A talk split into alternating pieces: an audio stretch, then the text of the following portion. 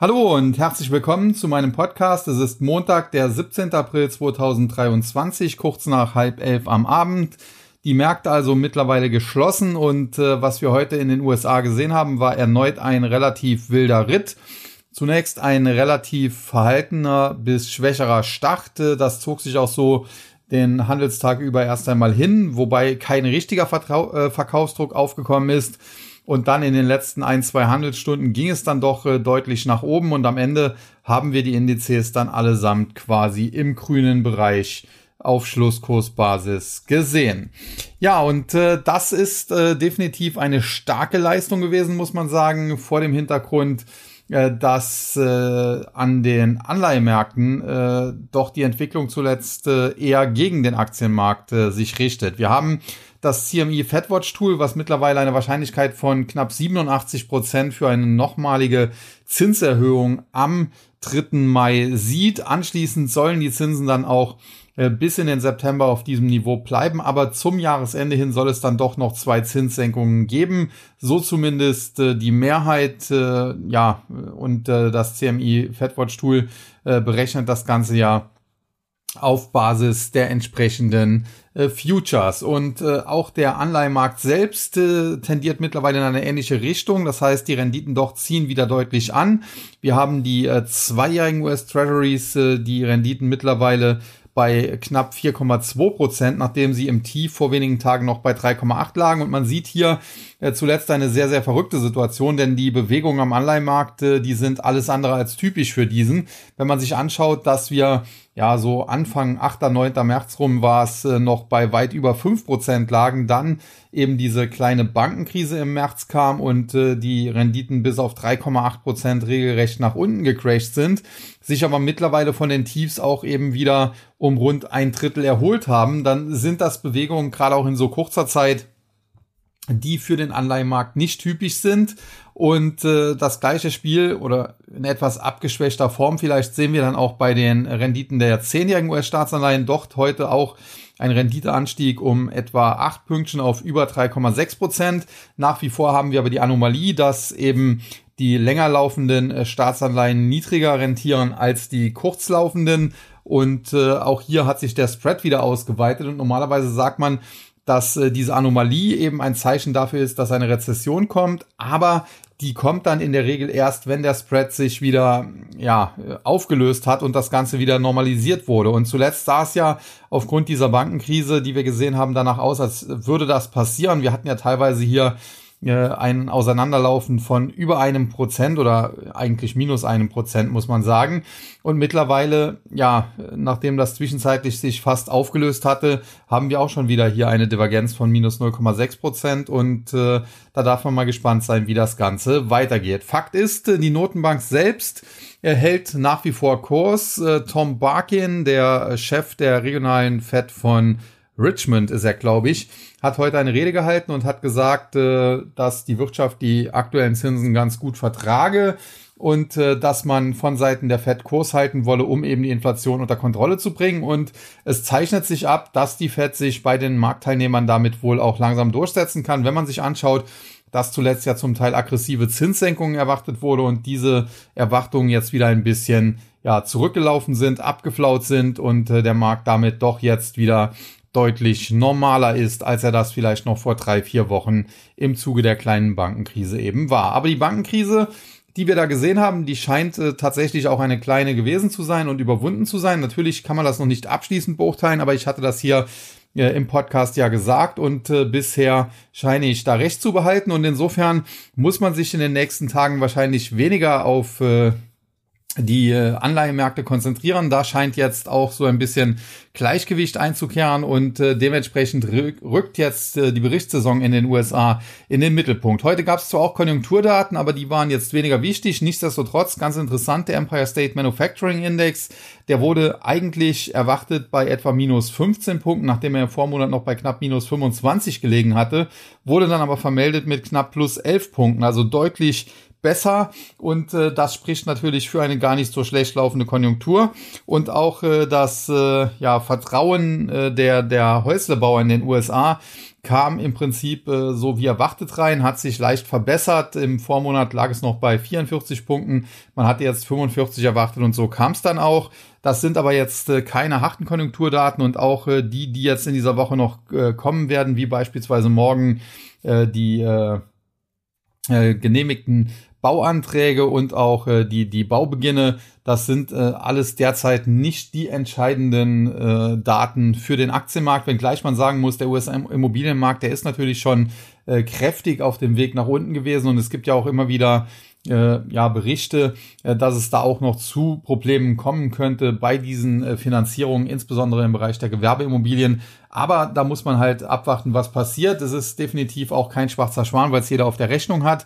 Und was man auch sagen muss, es gab jetzt äh, zuletzt interessante Statistiken, beispielsweise, äh, dass insbesondere in Texas, namentlich in den Städten Dallas und Houston, äh, dass dort äh, sehr, sehr hoher Leerstand an Gewerbeimmobilien, an Büroimmobilien herrscht. Und das liegt aber in dem Fall nicht mal unbedingt daran, äh, dass die Nachfrage so schlecht wäre.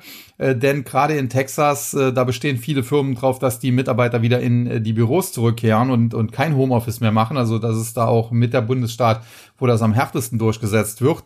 Aber es wurde halt in dieser, ja, nahezu Nullzinsphase so exzessiv gebaut, äh, dass trotz eigentlich gar nicht mal so schlechter Nachfrage äh, ein Überangebot existiert. Und das ist ja etwas, was ich im Chipsektor in der Vergangenheit schon erwartet habe. Und wir haben ja auch schon eine erste heftige Korrekturwelle im Chipsektor gesehen. Zuletzt hat sich das Ganze stabilisiert, ganz einfach auch deshalb, weil die Chipmaschinenbauer, insbesondere beispielsweise solche Unternehmen wie ASML und Co., super Geschäfte machen und das hat Gründe. Denn äh, wir haben ja äh, zuletzt gesehen, dass Chips überwiegend nur noch in Asien produziert werden. Also generell diese ganzen Chip-Unternehmen, das sind eigentlich nur noch Chip-Entwickler, so ähnlich wie das früher Dialog Semiconductor auch war, die ja mittlerweile auch äh, nicht mehr in, in Deutschland äh, so wirklich auf dem Zettel stehen nach einer Übernahme. Und äh, das heißt, äh, da sind Ingenieure, die entwickeln dann äh, die Chips äh, und äh, wenn das dann durchgetestet ist und, und für gut befunden ist, vom Kunden auch abgenommen ist, dann werden die eben in Asien produziert und zwar in erster Linie in Taiwan von Taiwan Semiconductor oder eben von Samsung. Ansonsten hat fast keines dieser Unternehmen, AMD, Nvidia und wie die alle heißen, noch eigene Chipfabriken. Einzige Ausnahme hier ist Intel, was äh, für den Konzern auch noch von Vorteil werden könnte. Und äh, da man jetzt äh, nach dem russischen Angriffskrieg auf die Ukraine so ein bisschen auch Angst davor hat, dass äh, China vielleicht irgendwann auch mal in Taiwan einmarschiert, möchten natürlich die Regierungen hier im Westen äh, die Chipproduktion auch gerne hier haben, damit äh, man da nicht in eine ähnliche Situation läuft wie Deutschland mit dem russischen Gas, das äh, passiert ist. Insofern, äh, dass man doch Subventionen äh, zahlt, damit eben beispielsweise in den USA, aber auch in Kanada, aber selbst hier in Deutschland, äh, bei Dresden will Intel ja auch noch eine Fabrik bauen, äh, dass hier im Westen eben auch solche Chip-Produktionen hochgezogen werden, solche Chipfabriken hochgezogen werden. Das ist durchaus verständlich. Es führt aber eben dazu, äh, weil aktuell eben nach dieser Sonderkonjunktur aufgrund äh, der Pandemie, aufgrund der gestörten Lieferketten sich der Markt wieder normalisiert hat, dass derzeit in Asien schon ausreichend im Prinzip Chips produziert werden von eben Samsung und Taiwan Semiconductor in erster Linie. Es werden dort weitere Fabriken gebaut oder bestehende Fabriken ausgebaut, beispielsweise Infineon baut ja auch in Asien eine eigene neue Chipfabrik oder hat das zumindest angekündigt und bisher wurde auch noch kein Stopp verkündet. Und äh, solche Fabriken werden da also auch noch äh, ja entweder erweitert oder aufgebaut. Und zugleich äh, macht man das jetzt hier im Westen parallel nochmal. Und das wird eben dazu führen, dass, obwohl ich überhaupt keinen Zweifel daran habe, dass die Nachfrage nach Chips, nach Computerchips in Zukunft eben sehr, sehr hoch bleiben oder vielleicht sogar noch weiter steigen wird, dass wir trotzdem in einem Meer an Chips äh, dann versinken werden. Wir haben dann im Prinzip eine doppelte Produktion für eben eine einfache Nachfrage. Das ist ein absolutes Überangebot, egal wie stark die Nachfrage dann sein mag. Also wenn die sich nicht gerade mehr als verdoppelt, ja, dann haben wir einen, einen Angebotsüberhang und das wird die Preise drücken und das wird für ein regelrechtes Blutbad im Chipsektor sorgen und auch die jetzt noch zuletzt äh, von eben dem Aufbau dieser Fabriken boomenden äh, Chipmaschinenbauer wie beispielsweise ASML mit seinen Lithografiemaschinen werden dann einige harte Jahre vor sich haben, ganz einfach deshalb, weil auch die jetzt eben durch diese Subventionen und durch diese Neubauten beziehungsweise Erweiterungen von Fabriken eine Sonderkonjunktur haben und wenn der Chipsektor dann aber in seiner zyklischen Krise ist und das ist in diesem Schweinezyklus eigentlich immer so in der Vergangenheit gewesen, dann wird's da richtig auf die Nuss geben. Lange Rede, kurzer Sinn, eine Aktie wie ASML ist eine super Aktie, die ich sehr gerne in meinem Depot hätte, aber äh, ja, da ist halt die Frage, äh, ob äh, sie dann noch einmal äh, ja, so deutlich zurückkommt, dass sie auch auf einem Kaufniveau ist. Derzeit muss ich ganz klar sagen, sehe ich das nicht. In diesem Zusammenhang, äh, wenn Ihnen solche Ausführungen oder wenn dir solche Ausführungen gefallen, äh, möchte ich auch noch darauf hinweisen, es gibt in Kürze einen neuen Börsendienst von mir, einen Börsenbrief, der dann regelmäßig erscheinen wird, auch mit entsprechenden kleinen Updates zwischendurch, wo dann eben auf solche Dinge eingegangen wird, wo dann auch Long und Short gehandelt wird und äh, das wird der Total Return Investment äh, Strategie Börsenbrief sein. Und äh, als Einführung dafür gibt's am 3. Mai, also in ja, zwei, drei Wochen, Anfang Mai, ein äh, Webinar und äh, da können Sie sich auch schon anmelden, kostenlos, um eben hier diese Strategie auch vorzustellen. Äh, einfach unter sascha-huber.de slash Webinar Opt-in gehen und äh, dann werden Sie ihn finden. Äh, ich vermute mal, das wird auch hier unter dem äh, Podcast heute auch noch äh, verlinkt werden. Ja, das erst einmal dazu und äh, damit komme ich dann äh, zum aktuellen Marktgeschehen und da sind ja die ersten Quartalszahlen jetzt auch eingetrudelt, muss man ganz klar sagen. Das war jetzt noch nichts äh, Weltbewegendes, aber doch äh, der ein oder andere interessante Wert. Insbesondere heute interessant die äh, vorbörslich gemeldeten Zahlen von äh, Charles Schwab, Online-Broker, der zuletzt ja auch im Zuge dieser Bankenkrise unter Druck geraten ist. Die Aktie hat sich fast halbiert von 80 in Richtung 40 Dollar, nicht ganz halbiert. Mittlerweile wieder etwas erholt und heute, ja, war sie auch sehr volatil. Zunächst äh, wurden die Zahlen eigentlich ganz äh, positiv aufgenommen. Dann äh, trete die Aktie aber mit dem offiziellen Handelsstart deutlich ins Minus, um dann am Ende aber doch mit einem Plus von vier Prozent aus dem Handel zu gehen. Also das schon mal sehr, sehr volatil heute. Generell glaube ich, dass Charles Schwab an schwachen Tagen tendenziell eher kaufenswert erscheint und man muss sagen, der heutige Rückgang war auch jetzt nicht unbedingt äh, wegen den Zahlen, die man gemeldet hat oder dem Ausblick, sondern in erster Linie auch deshalb. Charles Schwab ist ja zuletzt so ein bisschen in die Kritik geraten im Zuge der Bankenkrise und da wollte man jetzt das eigene Kapital ein bisschen schonen und hat deswegen sein Aktienprogramm, Aktienrückkaufprogramm äh, gestoppt beziehungsweise zurückgefahren und äh, das ist natürlich eine Sache, die nicht so besonders gut am Markt ankam zunächst einmal. Dann hat man aber sich das Ganze wohl nochmal durch den Kopf gehen lassen und ist darauf gekommen, ja, es scheint derzeit vielleicht sinnvoll, äh, die eigene Kapitalbasis zu schonen, um eben nicht da in irgendwelche ja, äh, Probleme zu geraten und äh, dementsprechend am Ende dann, wie gesagt, doch noch ein positiver Handelsverlauf für die Aktie von Charles Schwab. Eine andere Aktie, die heute etwas unter Druck stand, aber sich insgesamt noch sehr gut äh, gehalten hat und charttechnisch auch nach wie vor sehr bullig aussieht. Die Aktie von Alphabet. Hier gab es Berichte, glaube vom äh, Wall Street Journal, äh, dass Samsung überlegt, auf seinen äh, ja, Geräten, also Smartphones, äh, iPad oder, oder äh, Tablets, so muss man sagen, iPad ist ja von Apple, ähm, äh, die voreingestellte Suchmaschine zu ändern. Aktuell ist das noch Google von eben Alphabet und in Zukunft überlegt man, da auf Bing von Microsoft zu gehen.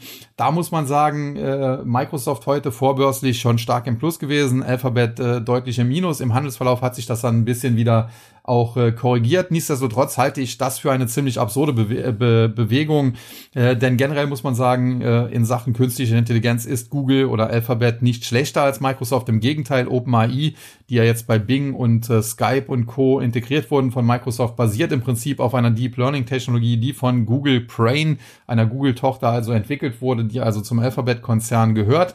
Äh, insgesamt Alphabet forscht auch schon seit vielen Jahren im Bereich künstliche Intelligenz und ist da auch durchaus erfolgreich, wird auch seine eigene Suchmaschine in Zukunft dann mit künstlicher Intelligenz beglücken. Man muss aber auch sagen, man braucht nicht für jede Suche unbedingt künstliche Intelligenz. Das mag sinnvoll sein, wenn man beispielsweise sich äh, nicht klar ist, welchen Kinofilm soll ich denn jetzt äh, vielleicht am Wochenende mit meiner Frau oder Freundin oder wem auch immer gucken gehen, äh, dann kann ich eine künstliche Intelligenz befragen, der äh, das Programm dann vom Kino kennt, der dann auch Empfehlungen abgeben kann. Da mag so etwas beispielsweise sinnvoll sein in der Suche. Aber wenn ich beispielsweise jetzt äh, Sascha Huber oder sonst wen googeln möchte oder suchen möchte, muss ich ja dann sagen, im Internet, da brauche ich nicht unbedingt eine künstliche Intelligenz und äh, den Lebenslauf von, äh, sagen wir mal, Nicht-Promis äh, den wird eine KI auch äh, im Zweifel nicht unbedingt kennen oder sich da zusammenstellen, zusammensuchen können. Also insofern, man braucht sicherlich auch nicht für jede Internetsuche äh, die künstliche Intelligenz. Äh, ChatGPT ist natürlich ein, ein tolles Tool, keine Frage.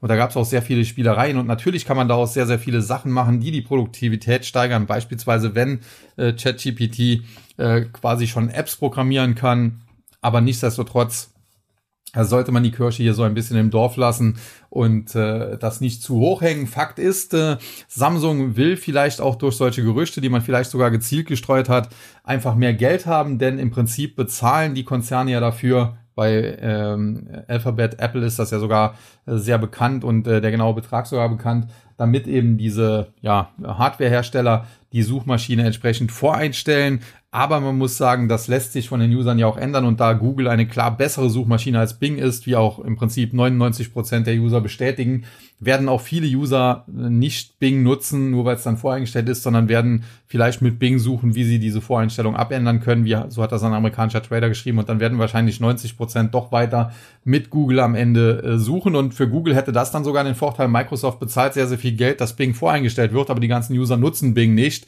sondern stellen es dann auf äh, Google um. Und insofern spart sich dann Google eine große Summe, die man sonst an Samsung gezahlt hätte und verliert kaum User. Also insofern das könnte am Ende sogar eine, eine, eine Win-Situation für Alphabet Google werden. Und äh, ich bin doch da sehr, sehr skeptisch, was am Markt zuletzt auch immer wieder gespielt wurde, äh, dass Alphabet äh, Google jetzt äh, unter Druck geraten soll, dass Bing jetzt hier erstmals seit vielen Jahren eine echte Attacke fahren könnte. Also das sehe ich äh, definitiv noch nicht so und äh, Bing muss noch ganz, ganz viel tun, um einigermaßen überhaupt an Google heranzureichen und dementsprechend, ja, aus meiner Sicht, äh, das, was ein amerikanischer Trader heute geschrieben hat, der hat geschrieben, ich shorte jetzt äh, Microsoft und kaufe Alphabet. Gut, äh, shorten würde ich Microsoft jetzt nicht unbedingt, die Aktie ist auch recht stark unterwegs, zudem hat man einen sehr, sehr guten CEO mit Satya Nadella und äh, natürlich optimale PR-Arbeit auch geleistet auch mit den Investitionen in OpenAI, die man dann groß in der Presse breitgetreten hat. Aber ich würde Alphabet Google hier noch längst nicht abschreiben. Und wie gesagt, was wir da heute teilweise auch vorbörslich, aber dann auch im börslichen Handel gesehen haben, das halte ich dann doch für ziemlichen Quatsch. Ansonsten zuletzt die Kryptos im Höhenflug gewesen. Da gibt's jetzt auch äh, Kursrücksetzer. Der Bitcoin war ja schon Richtung 31.000 Dollar unterwegs, ist jetzt heute unter die Marke von 30.000 gefallen. Auch bei Ethereum gibt's kleine Rücksetzer. Da muss man wissen, äh, das Shanghai-Upgrade ist jetzt durch. Da gab's im Vorfeld ja auch Spekulationen, der Kurs könne abstürzen, weil auf einmal alle äh, die äh, das Ethereum Staking jetzt zwei Jahre betrieben haben, äh, mit diesem Shanghai-Update das Staking eben endlich beenden können, was sie vorher nicht konnten. Zumindest nicht, wenn es nicht über irgendwelche Umwege gelaufen ist. Binance beispielsweise hat da durchaus angeboten, dass man es auch vorher hätte beenden können durch entsprechende andere Token, die man doch dann äh, ja im, im Angebot hatte.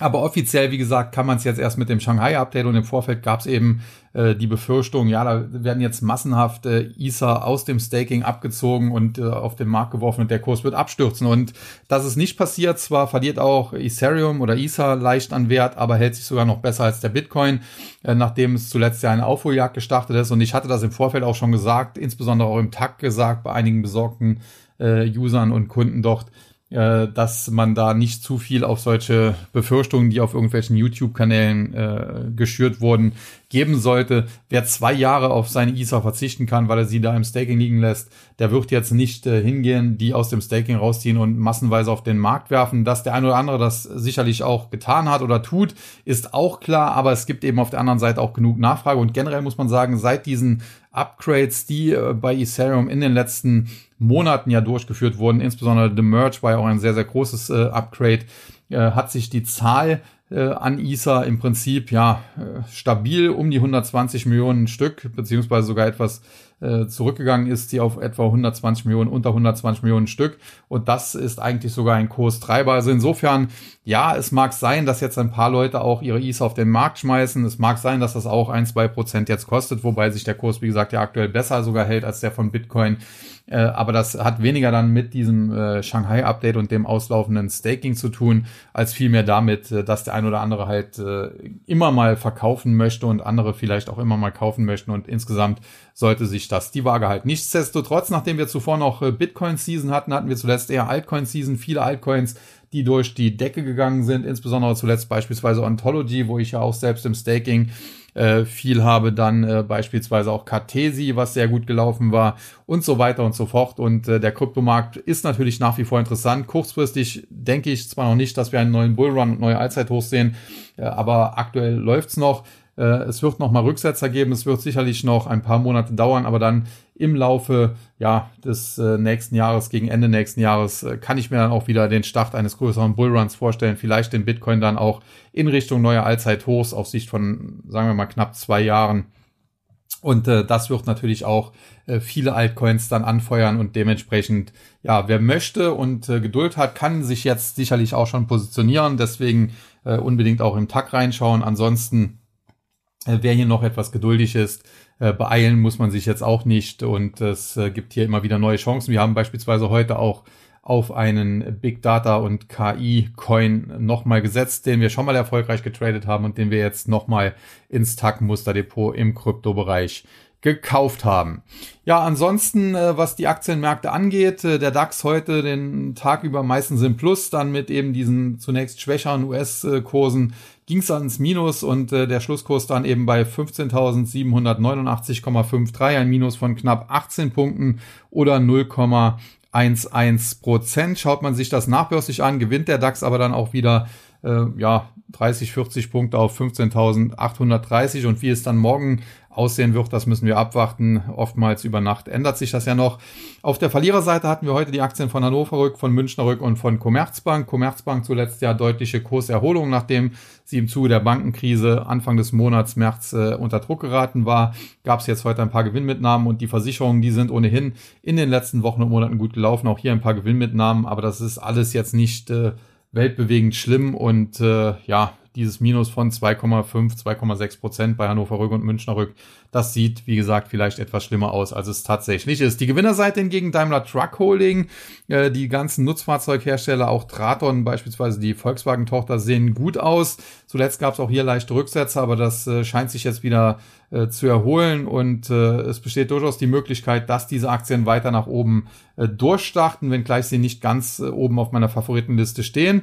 Äh, anders sieht das hingegen aus mit den beiden anderen Tagesgewinnern. Airbus hatte ich zuletzt schon hier im Podcast positiv besprochen. Die Aktie hat jetzt das Kaufsignal im Prinzip aktiviert, ist ja im Prinzip äh, nicht nur ein Flugzeugbauer, sondern auch ein Rüstungskonzern. Und da kann man sich ohnehin fragen, warum die Aktie so lange gebraucht hat, jetzt nach oben durchzustarten, nachdem Rheinmetall oder Hensoldt ja schon äh, viel früher aufgrund des Ukraine-Kriegs durchgestartet sind. Aber wer keine moralischen Probleme hat, der kann sicherlich eine Airbus jetzt äh, sich ins Depot packen, optimal nochmal bei Rückläufen Richtung 125, 120 in diesem Bereich. Äh, aber es ist nicht sicher, dass es die gibt und das Kursziel liegt sicherlich im Bereich zwischen 145 und 150 Euro. Und dann MTU Aero Engines Flugzeugmotorenbauer beliefert dann natürlich solche, ja, Konzerne wie äh, Airbus, wie Boeing und andere und dementsprechend äh, sieht es auch hier relativ gut aus. Auch hier gab es zuletzt Zahlen, die ganz gut ausgesehen haben. Die Aktie ist zwar kein Schnäppchen, aber das war sie nie. Sie kam halt seinerzeit zur Unzeit in den DAX, äh, hatte ja vorher jahrelang eine super Entwicklung und als sie dann in den DAX kam, kam kurz darauf später Corona. Da wurde dann die ganze Tourismusbranche lahmgelegt, damit natürlich auch äh, die ganzen äh, ja, Flugverbindungen, also der, die, die zivile Luftfahrt. Und äh, daraufhin stürzte die Aktie dann fast schon typisch für DAX-Neulinge erstmal ab. Aber hier äh, gab es eben keinen Betrugsfall wie bei Wirecard und dementsprechend äh, ist die Aktie jetzt wieder auf dem Weg nach oben und schickt sich gerade an, äh, über die Marke von 235, 240 nach oben auszubrechen. Und wenn das gelingen sollte, kann sie durchaus weiterlaufen in Richtung 300 Euro.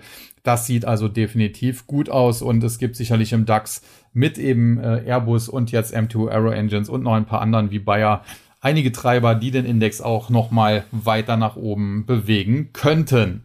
Ja, dann der MDAX, hier heute ein Plus äh, von knapp 50 Punkten, 0,18 Prozent, 27.837,59. Auf der Verliererseite Yen Optik, CTS Eventim und Hello Fresh. Yen Optik zuletzt ganz gut gelaufen, jetzt äh, in einer Korrektur. Das ist alles noch im Rahmen. So, die Aktie kann theoretisch sogar noch einen Tick weiter nach unten zurücksetzen in Richtung 27,50 bis 28. Dann sollte sie nach oben drehen. Wer mutig ist, äh, der kann auf dem Niveau 27,50 bis 28,50, sage ich mal, äh, einsammeln. Äh, da sollte er eigentlich ganz gut mitfahren. Dann CTS Eventim, die sind natürlich auch als äh, Eventveranstalter im Zuge von Corona heftig eingebrochen, dann später durch die Decke gegangen, weil man gesagt hat, okay, da sind jetzt viele Konkurrenten vom Markt verschwunden, die Leute sind heiß auf Konzerte und ähnliches, geben dafür sehr, sehr viel Geld aus, da läuft's rund, das war auch zum Teil so, aber jetzt mittlerweile ist die Aktie dann doch auf dem Rückzug. Auch hier sehe ich darin allerdings noch kein Problem, muss ich ganz klar sagen.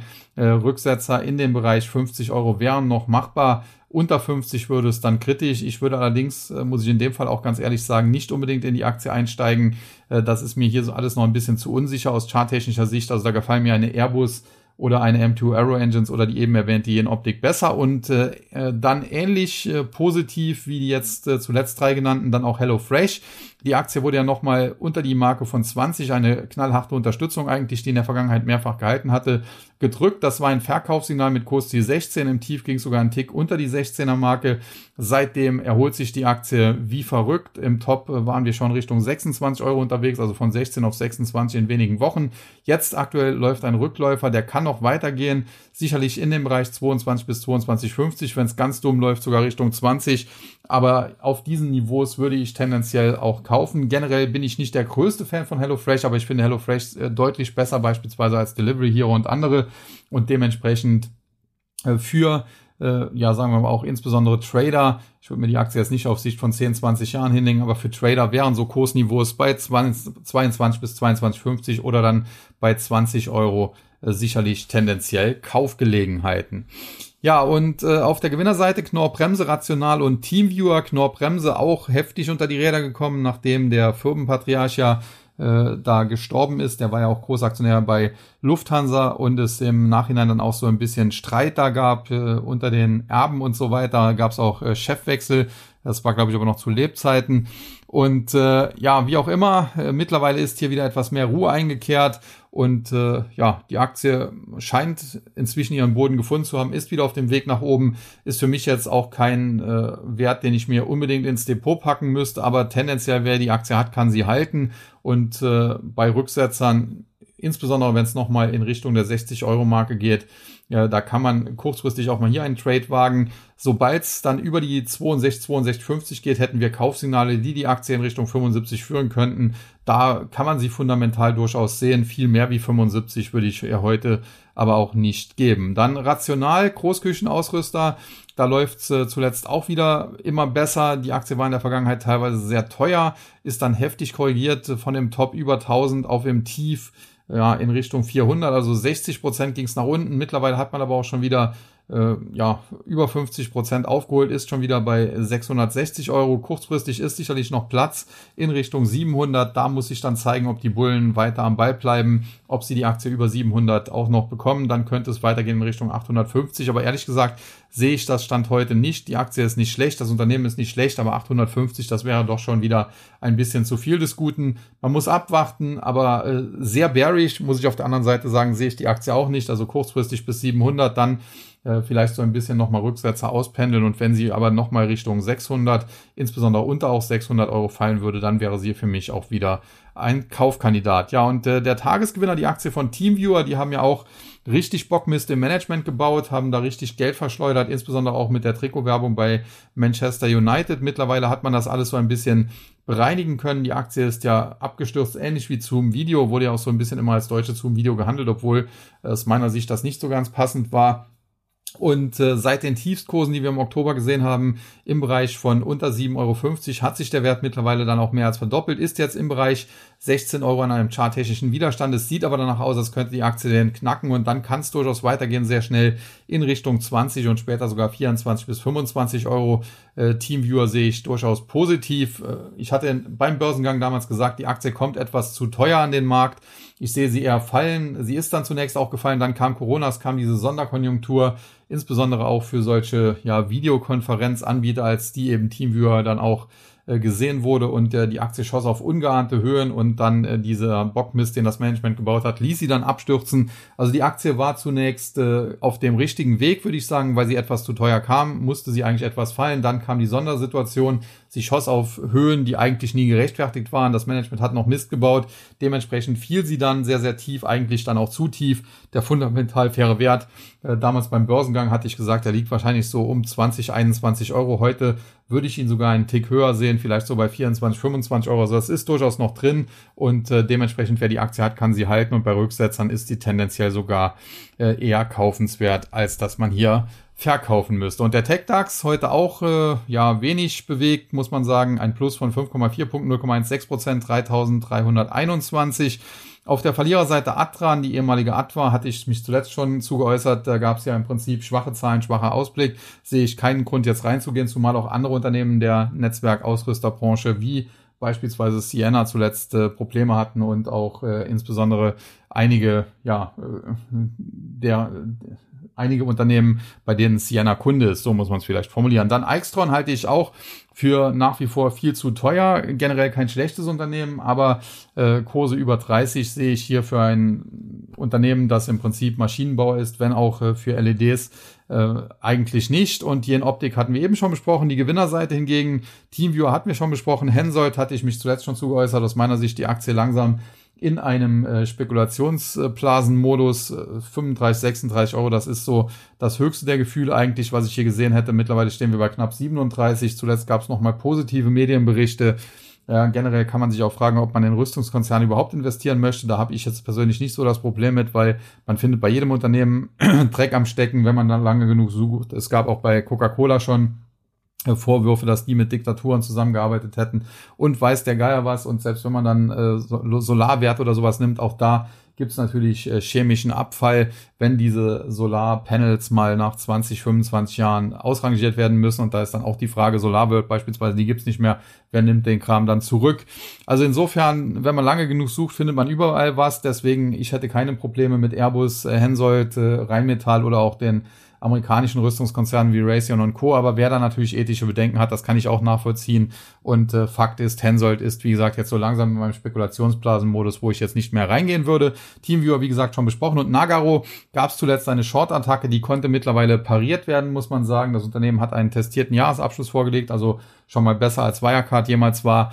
es sieht ja danach aus, als hätten sich die Shortseller verspekuliert. Das kann natürlich dann jetzt im Umkehrschluss auch zu einem Short Squeeze noch führen. Muss man mal abwarten. Aber generell ist Nagaro natürlich auch ein schwierig äh, zu bewertendes Unternehmen, weil man sehr, sehr dezentral aufgestellt ist. Äh, man hat auch keine eigene Firmenzentrale mehr, wenn man so will. Man, man äh, hat Mitarbeiter in aller Welt.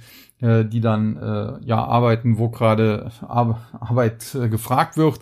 Also das geht schon fast, da könnte man auch eine, eine DAO gründen und das Ganze als Krypto-Coin auf den Markt bringen. Man hat sich hier für die Aktie entschieden. Äh, sehr interessantes Unternehmen, aber natürlich sehr spekulative Aktie. Und hier muss man mal schauen, wie es jetzt weitergeht nach dieser Short-Attacke, die aber jetzt erst einmal pariert werden konnte. Und in den USA, der Dow Jones am Ende auch mit einem Plus von äh, etwa 100 Punkten oder 0,3 Prozent, 33.987,18. Verliererseite Amgen, Chevron und United Health Group muss man sagen, Amgen. Es gab äh, heute Meldungen bei Moderna äh, in Sachen mRNA und äh, die wurden vom Markt bei Moderna nicht so gut aufgenommen. Dementsprechend äh, der Biotech-Sektor äh, teilweise unter Druck. Auf der anderen Seite, es gab im Sektor aber auch positive Meldungen. Es gab beispielsweise die Übernahme von äh, Promo Prometheus, äh, Bioscience, glaube ich, heißen die, für 200 Dollar wurde angekündigt, ich glaube durch Merck, äh, der Aktienkurs schoss da 70 Prozent nach oben, also da äh, ein wildes äh, Treiben im Biotech-Sektor, Amgen am Ende aber auch der Verliererliste mit einem Minus von 0,8 Prozent ist das aber auch nicht unbedingt der Rede wert. Dann Chevron, Ölkonzerne, da muss man halt immer auch den Ölpreis so ein bisschen im Blick haben, der hatte sich zuletzt deutlich erholt, heute ging es dann äh, ein bisschen nach unten, ein paar Gewinnmitnahmen, so etwa zwei Prozent. Auch das eigentlich kein Grund zur Besorgnis, aber es hat natürlich dann die Ölwerte belastet und äh, dementsprechend Chevron auf der Verliererliste und United Health, die hatten zuletzt Zahlen vorgelegt, äh, haben mit den Zahlen überzeugt, haben den Ausblick angehoben, aber nicht so aggressiv, wie man das sonst äh, von dem Unternehmen gewöhnt war. Und dementsprechend die Aktie jetzt heute weiter im Minus mit 1,2 Prozent. Größter Verlierer im Dow Jones sogar, nachdem sie ja bereits Ende letzter Woche auf der Verliererliste stand. Aber ich bleibe hier dabei. Es durchaus möglich, dass die Aktie vielleicht nochmal unter 500 Dollar fällt, aber dann äh, sollte sie sich fangen. Es ist jetzt nicht mein äh, Top-Favorit im Dow Jones, muss ich auch ganz klar sagen. Ja, aber ich sehe die Aktie jetzt auch nicht ins Bodenlose stürzen. Und die Gewinnerseite Boeing im Einklang mit Airbus, da muss man da gar nicht mehr viel zu sagen. Travelers die zuletzt noch verloren hatten, heute wieder gesucht. Chart hat also gehalten. Äh, zuletzt also nur eine charttechnische Korrektur, die Aktie wieder auf dem Weg nach oben und dann Walgreens Boot Alliance, die ist auch gerne mal auf der Gewinner- oder Verliererliste zuletzt. Man muss sagen, fundamental ist das eine sehr, sehr günstige Aktie. Fundamental gibt's aber bei dem Unternehmen sehr, sehr viele Baustellen. Das Management bekommt das einfach nicht in den Griff. Man müsste da einfach mal harte Entscheidungen treffen, was man will, wo man hin will. Dann könnte es mit der Aktie auch aufwärts gehen. Aktuell Äh, sieht man da aber nichts von und dementsprechend zuckelt die Aktie wild hin und her. Nichtsdestotrotz abstürzen sehe ich sie nicht, weil dafür ist sie zu günstig aus fundamentaler Sicht. Aber äh, dass sie jetzt hier durch die Decke geht, da müssten schon sehr positive Meldungen kommen. Da müsste das Management endlich mal liefern. Und dann der Nasdaq 100 mit einem Plus heute von am Schluss acht Pünktchen. Der breitere Nasdaq Composite, der war heute etwas äh, deutlicher im Plus, muss man sagen. Der konnte nämlich am Ende ja 0,3 Prozent zulegen, wohingegen die großen Werte eben ja nicht mal 0,1 Prozent geschafft haben. Verliererliste Alphabet haben wir schon eben besprochen, ASML äh, habe ich ja auch schon viel zugesagt im Zuge meines Views auf den äh, Chipsektor und Moderna habe ich eben schon im Zusammenhang mit eben MGen im Dow Jones besprochen. Gewinnerseite war dann Datadog, Warner Bros. Discovery und Enphase Energy. Da muss man sagen, die Solarwerte heute in den USA allesamt auf Höhenflug. Solar Edge, Enphase Energy, First Solar und wie sie alle äh, heißen. Äh, charttechnisch muss man sagen, Enphase Energy stand zuletzt davor, ein, ein charttechnisches Verkaufssignal nach unten zu generieren, wenn die Aktie nachhaltig unter 200 Dollar gefallen wäre. Das ist natürlich jetzt mit dem heutigen Anstieg um fast 8% erst einmal vom Tisch. Stattdessen äh, steht sie jetzt sogar kurz vor einem Kaufsignal, wenn sie nachhaltig über die 225 und spätestens dann 235 ansteigt und äh, da sieht man, wie volatil das ist. Äh, man hat das ja auch in Deutschland bei SMA Solar und anderen zuletzt gesehen. Warner Bros. Discovery, muss man sagen, zuletzt unter Druck gestanden, nachdem sie sich zuvor etwas erholt hatte. Morgen kommen Netflix-Zahlen. Ja, da wird man bei Netflix mehr wissen und äh, das dürfte dann sicherlich auch Aktien wie Disney, die ja mittlerweile mit Disney Plus und Co. auch eine große Nummer im äh, Videostreaming sind. Äh, das dürfte dann Warner Bros. Discovery ebenfalls äh, interessieren, wie das da bei Netflix dann eben gemeldet wird morgen. Und äh, ansonsten Datadog zuletzt auch sehr volatil unterwegs. Aus meiner Sicht ist das auch eine sehr, sehr schwierig zu bewertende Aktie, weil fundamental extrem teuer. Charttechnisch muss man aber sagen, scheint sie so im Bereich 65 bis 68 Dollar einen Boden gefunden zu haben. Und wenn sie es schafft, äh, jetzt weiter nach oben zu laufen, dann hat sie, selbst wenn sie in einer im Prinzip übergeordneten Seitwärtsbewegung noch bleibt, durchaus das Potenzial, auf 85, 86 Dollar zu laufen. Und das ist natürlich ausgehend von nicht mal 70 Dollar ein Plus von mehr als 20 Prozent und kann sich sehen lassen. Und wenn sie es sogar schaffen sollte, anschließend über die 85, vielleicht sogar 90 zu steigen, dann wären Kursziele von 100 und 110 möglich. Also das ist extrem spannend und generell muss man sagen, der Markt derzeit sehr, sehr spannend, weil sehr, sehr viele Profis short sind, weil sehr, sehr viele äh, Analysten auch immer wieder mit Calls kommen, man soll vorsichtig sein, es kommt eine Rezession und die Gewinne werden nicht so hoch ausfallen und das wird am Aktienmarkt noch äh, eingepreist werden durch fallende Kurse. Aber auf der anderen Seite, der Markt äh, scheint kein Halten mehr zu kennen, äh, hat sich nach einer, nach einem starken Jahresstart so ein bisschen ausgependelt zuletzt, aber auf sehr hohem Niveau. Und ich bleibe nach wie vor bei meiner These, es kann hier tatsächlich noch erstmal weitergehen Richtung 13.700, 13.800 im Nasdaq 100. Äh, dann wird die Luft allerdings fundamental langsam wirklich dünn.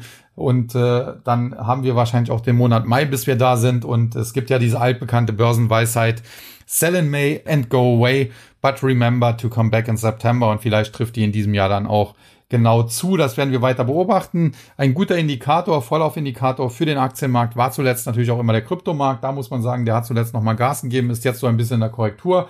Jetzt muss man sehen, wie geht die Korrektur bei den Kryptos weiter. Ist das auch nur ein kurzer Rücksetzer und wir gehen bald wieder nach oben? Das wäre dann auch ein positives Indiz für den Aktienmarkt. Oder aber schmiert der Kryptomarkt doch noch etwas tiefer ab, äh, korrigiert der Bitcoin vielleicht tatsächlich nochmal in Richtung 25, 26.000, dann äh, müsste man wohl davon ausgehen, dass auch äh, die US-Indizes nochmal vielleicht 10, 15 Prozent nachgeben. Aktuell aber äh, sind mir sehr viele Bären am Markt und äh, ja, die Masse der Anleger, die liegt meistens falsch und wenn so viele Shorts sind, äh, dann kann das durchaus sich auch nach oben entladen.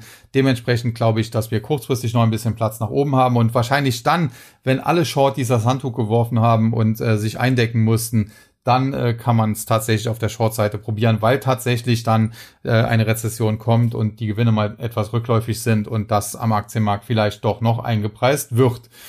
Ja, das soll's dann für heute gewesen sein. In diesem Sinne möchte ich mich äh, kurz verabschieden, wie immer. Wünsche allen wie immer einen schönen Abend, eine gute Nacht und weiterhin eine gute Handelswoche. Wir hören uns am Freitag an dieser Stelle wieder. Und äh, bis dahin verabschiede ich mich und sage wie immer Tschüss und Bye-bye, bis zum nächsten Mal. Ihr euer Sascha Huber.